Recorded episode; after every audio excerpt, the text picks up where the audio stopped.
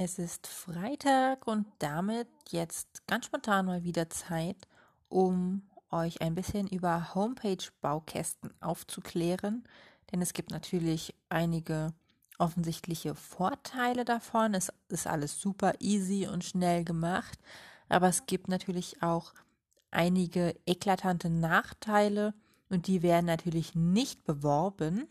Wäre ja auch ziemlich dumm, wenn sie das machen würden.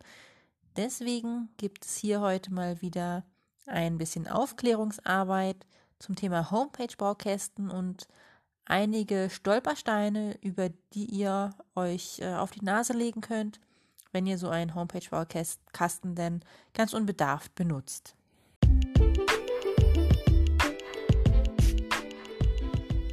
Der Digital- und Nachhaltig-Podcast ist für Gründer und Unternehmer.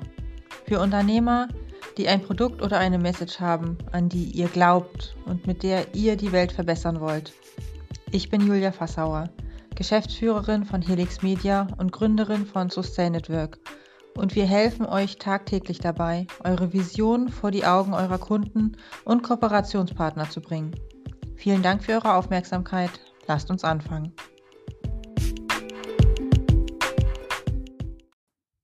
Ich habe neulich in einer unserer Facebook-Gruppen ein Kommentar gesehen oder ein Posting von einer Selbstständigen, die natürlich auch so langsam mal ein, eine Homepage haben möchte. Und sie schreibt oder schrieb dort, dass sie von dem leidigen Homepage-Thema schon total genervt ist, weil sie was auf die Beine stellen muss, aber das Thema bremst sie halt auch total aus, weil sie einfach nicht weiß, wie sie das angehen soll.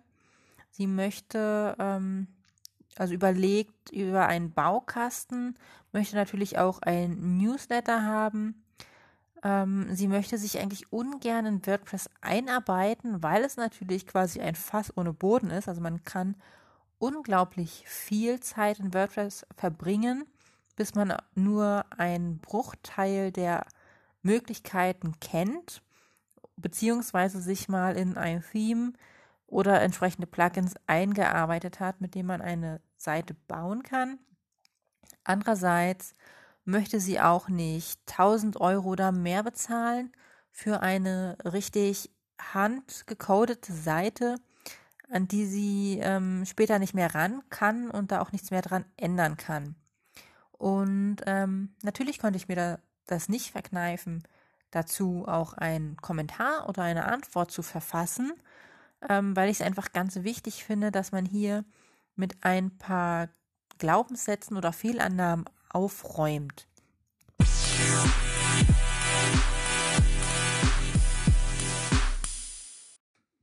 Meine Antwort darauf ist äh, im groben und ganzen so, dass ihr natürlich immer alles ändern könnt. Auch bei einer handprogrammierten Seite Je nach Umfang der Änderung kann man das entweder selbst machen als Webseitenbetreiber, ähm, wenn man den, also wenn man sich ein bisschen in Code einarbeiten kann, dann ähm, ist das inhaltliche Ändern von Texten jetzt auch gar nichts Schlimmes.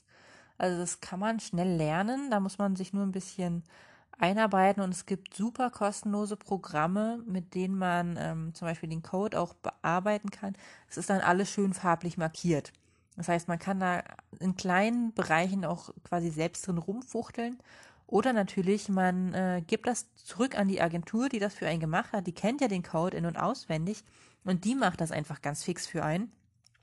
Das kostet dann halt ein bisschen Geld, also halt der Stundensatz der Agentur aber dafür sehr viel weniger Nerven, als wenn ihr das versucht selber zu machen, wenn ihr euch jetzt im Code nicht auskennt. Aber äh, für gewöhnlich gibt man ja diese leidige Aufgabe der Website-Erstellung ab, damit man eben nichts mehr daran ändern muss. Und das führt mich direkt zum nächsten Punkt.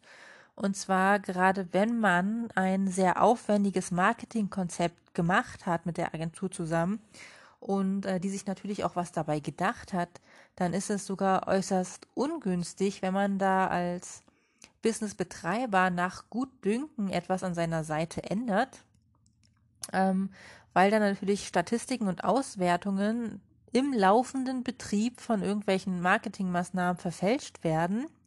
Anzeigen, die man geschaltet hat, können gegebenenfalls sogar ihr Ziel verfehlen und SEO-Rankings könnten eventuell kaputt gehen, wenn man da dementsprechend nicht ganz bedacht vorgeht und äh, ja Sachen ändert.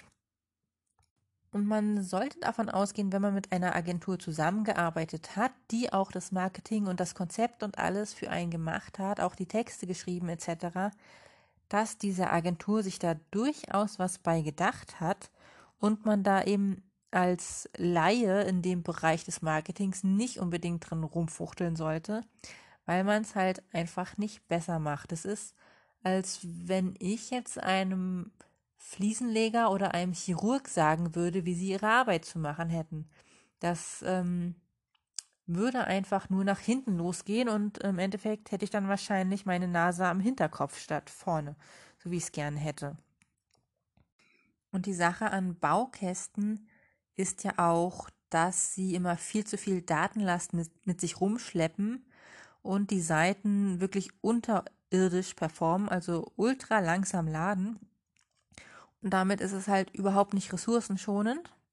Das ist natürlich gerade ein Punkt, wenn man versucht, nachhaltig zu sein.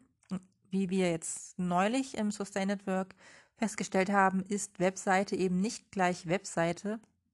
Und man denkt da einfach gar nicht dran, wenn man nicht komplett so wie wir ganz tief in dem Thema drinsteckt. Deswegen betonen wir das auch ganz oft, gerade an Unternehmer gerichtet, die nachhaltig handeln möchten. Denn da ist natürlich eine Webseite, die im Zweifel von 10.000 oder 100.000 Besuchern im Monat besucht wird, ein sehr, sehr ausschlaggebender Punkt, was die Größe des CO2-Fußabdruckes angeht, den man so als Unternehmen hinterlässt. Und gerade je mehr Besucher man hat, desto größer sind die Auswirkungen und natürlich hat man eine Webseite nur, damit man möglichst viele und immer stetig mehr werdende Besucher bekommt. Ansonsten kann man sich den Spaß mit der Webseite nämlich auch komplett lassen. Und ganz abgesehen von der Nachhaltigkeit ist es natürlich auch für die Interessenten, die auf eure Seite wollen, richtig blöd, wenn sie nicht lädt denn gerade auch in Deutschland oder im deutschsprachigen Bereich haben viele kein superschnelles Internet und auf Mobiltelefonen auch oft noch gar keine Flatrate. Das heißt, sie surfen dann mit ihrem Datenvolumen und es kann dann natürlich auch sein, dass so eine Webseite, die schlecht optimiert ist, einfach das komplette Datenvolumen leer saugt und sie dann aber immer noch nicht wissen, was draufsteht, weil ja der Baukasten auch überhaupt nicht mobil optimiert ist und dementsprechend keine kleineren Dateien ausliefert für Mobiltelefone oder eben auch vielleicht gar nicht funktioniert. Also dass vielleicht die normale Desktop-Ansicht auf dem Mobiltelefon versucht wird anzuzeigen und halt in winzig klein, sodass man nichts mehr lesen kann. Und das ist natürlich dann auch noch ein Punkt, der jetzt ab März wieder zum Tragen kommt, dass zum Beispiel Google sagt, dass diese Webseiten überhaupt nicht mehr ausgespielt werden über Google. Das heißt, man fliegt aus dem Index und wird gar nicht mehr gefunden.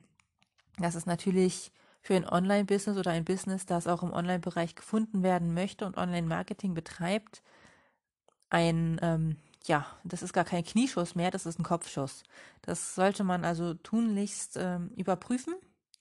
Also wenn ihr da Kollegen habt, die vielleicht noch eine uralt Webseite haben, dann ähm, Schickt sie gerne zur Agentur eures Vertrauens, Zwinker, Zwinker. Ähm, wir kümmern uns gerne darum und unsere Kollegen natürlich auch.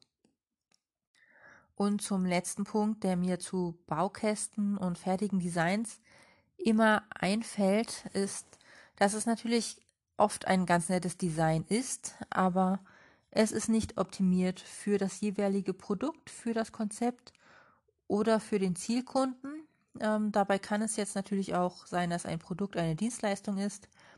Das packe ich immer so unter einen Hut. Und das kann man sich so ein bisschen so vorstellen, als würdest du ein Poster von VW nehmen und anstatt eines Autos eine ähm, Veggie Bowl anpreisen. Also das vom Design her würde es wahrscheinlich immer noch gut aussehen, aber es würde einfach überhaupt nicht passen. Und Design ist halt auch ein Teil vom Marketing und in Baukästen oder fertigen Templates wurde mal ein Design für einen bestimmten Zweck erstellt. Und das ist sehr wahrscheinlich nicht der gleiche Zweck, den ihr für euer Business habt.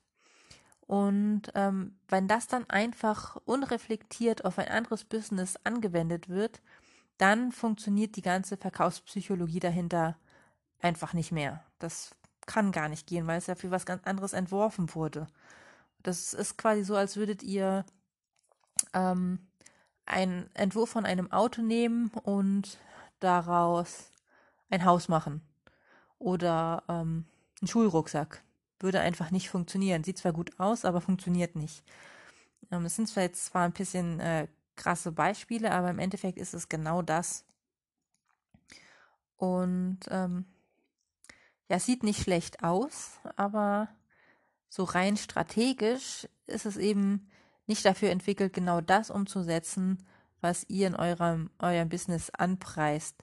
Und den Unterschied merkt man halt einfach so auch als Kunde, weil man, also man merkt es vielleicht nicht direkt, aber man merkt, dass das Design einen nicht anspricht, dass irgendwie die Message nicht rüberkommt, dass die Informationen vielleicht zu viel oder zu wenig sind, weil einfach ein festes Design mit Inhalten gefüllt wurde, das gar nicht darauf abgestimmt wurde, was eigentlich das Marketingkonzept hinter eurer Strategie sein sollte.